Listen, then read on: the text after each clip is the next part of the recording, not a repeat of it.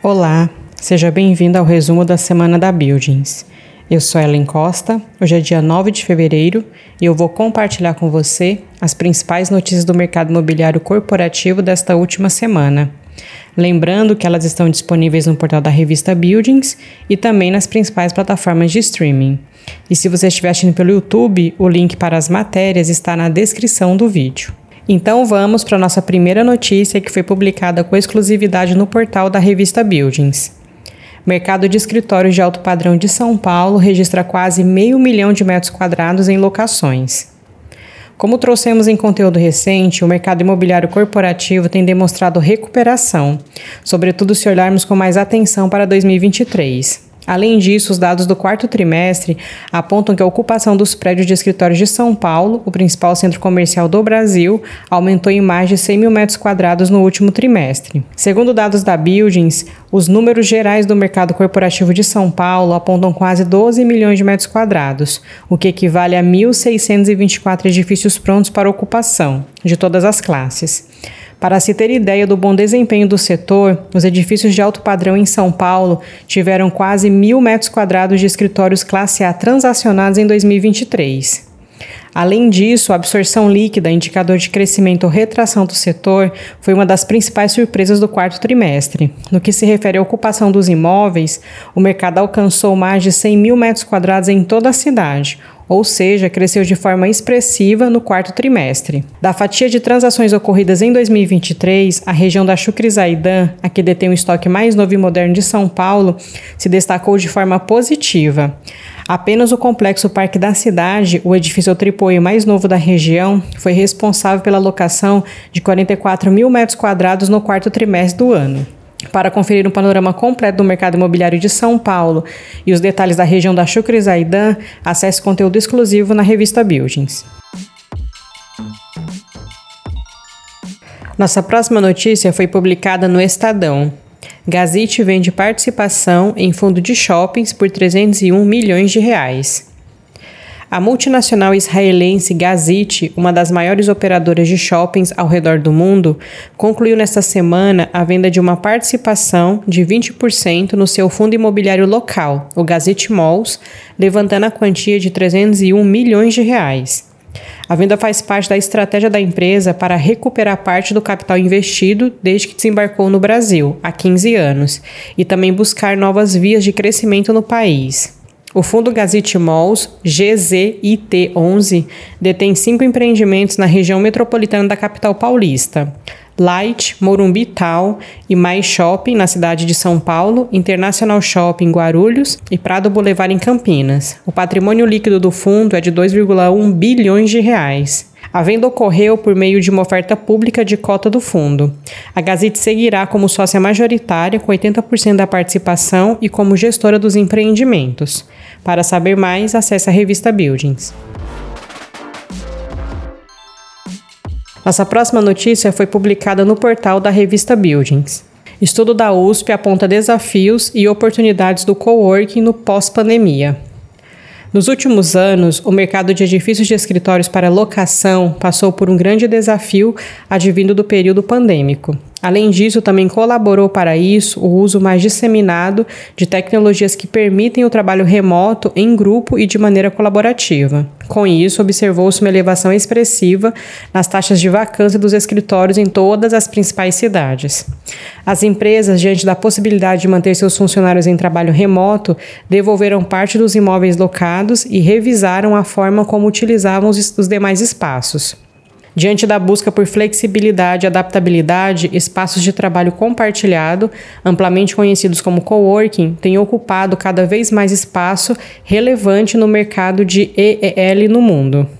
O conceito se baseia no compartilhamento físico de um escritório com a consequente cobrança de custos de operação e manutenção e de encargos relacionados entre os usuários, oferecendo-lhes como principais benefícios a otimização de recursos, possibilidade de networking, flexibilidade na contratação de espaços a ocupar amenidades. Para representar a ocupação dos coworkings em São Paulo, definiu-se uma amostra de edifícios classe A+, nas regiões da Paulista, Faria Lima, Pinheiros e Vila Olímpia, totalizando 50 edifícios e mais de um milhão de metros quadrados de área privativa locável. Por meio da plataforma de dados da Buildings, o CRTU, foi possível levantar a área ocupada por este segmento na amostra selecionada pelo estudo. Do total dos edifícios, nove possuem empresas de coworking como inquilina, o que representa 18% dos edifícios mapeados. A área total ocupada por coworkings corresponde a 35 mil metros quadrados, o equivalente a 3,27% da área total da amostra. Diferente da locação tradicional, o coworking fornece, além do espaço físico, uma prestação de serviço que atrai em sua concepção profissionais em busca de alternativas para fugir do isolamento que o trabalho remoto proporciona. Para saber todos os detalhes do estudo realizado pela USP, acesse o portal da revista Buildings. Nossa próxima notícia foi publicada no portal Newfeed.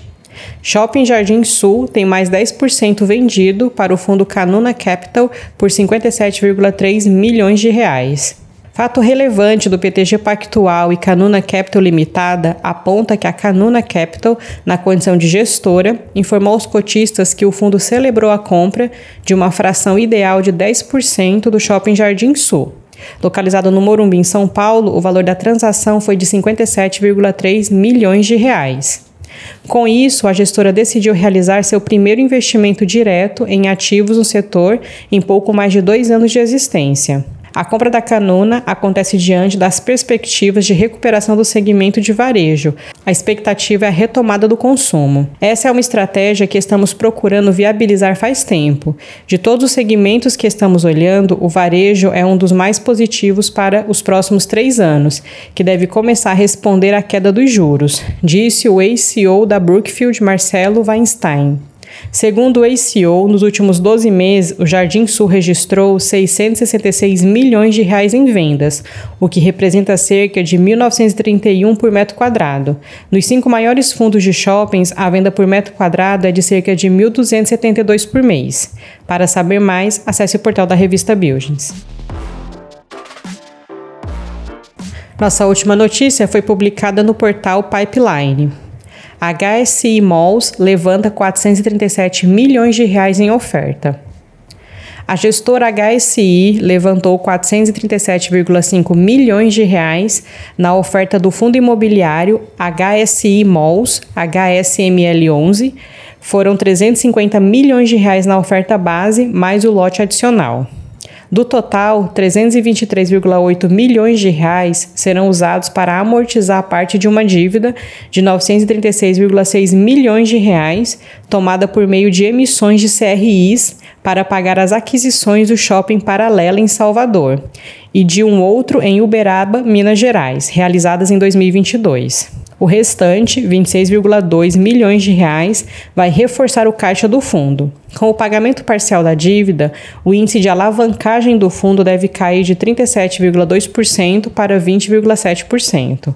O HSI Malls, enquanto isso, tem movimentado o portfólio. O fundo da HSI, que busca manter participações majoritárias em shoppings, acertou em dezembro uma venda de 213,2 milhões de reais em Maceió para um fundo do BTG, sendo 210,8 milhões de reais por 30% do shopping Maceió e o restante por uma fração de um terreno vizinho. Para saber mais, acesse a revista Buildings. E antes de finalizar, te convido para conferir os artigos e outros conteúdos e notícias disponíveis no portal da revista Buildings e também no nosso canal no YouTube.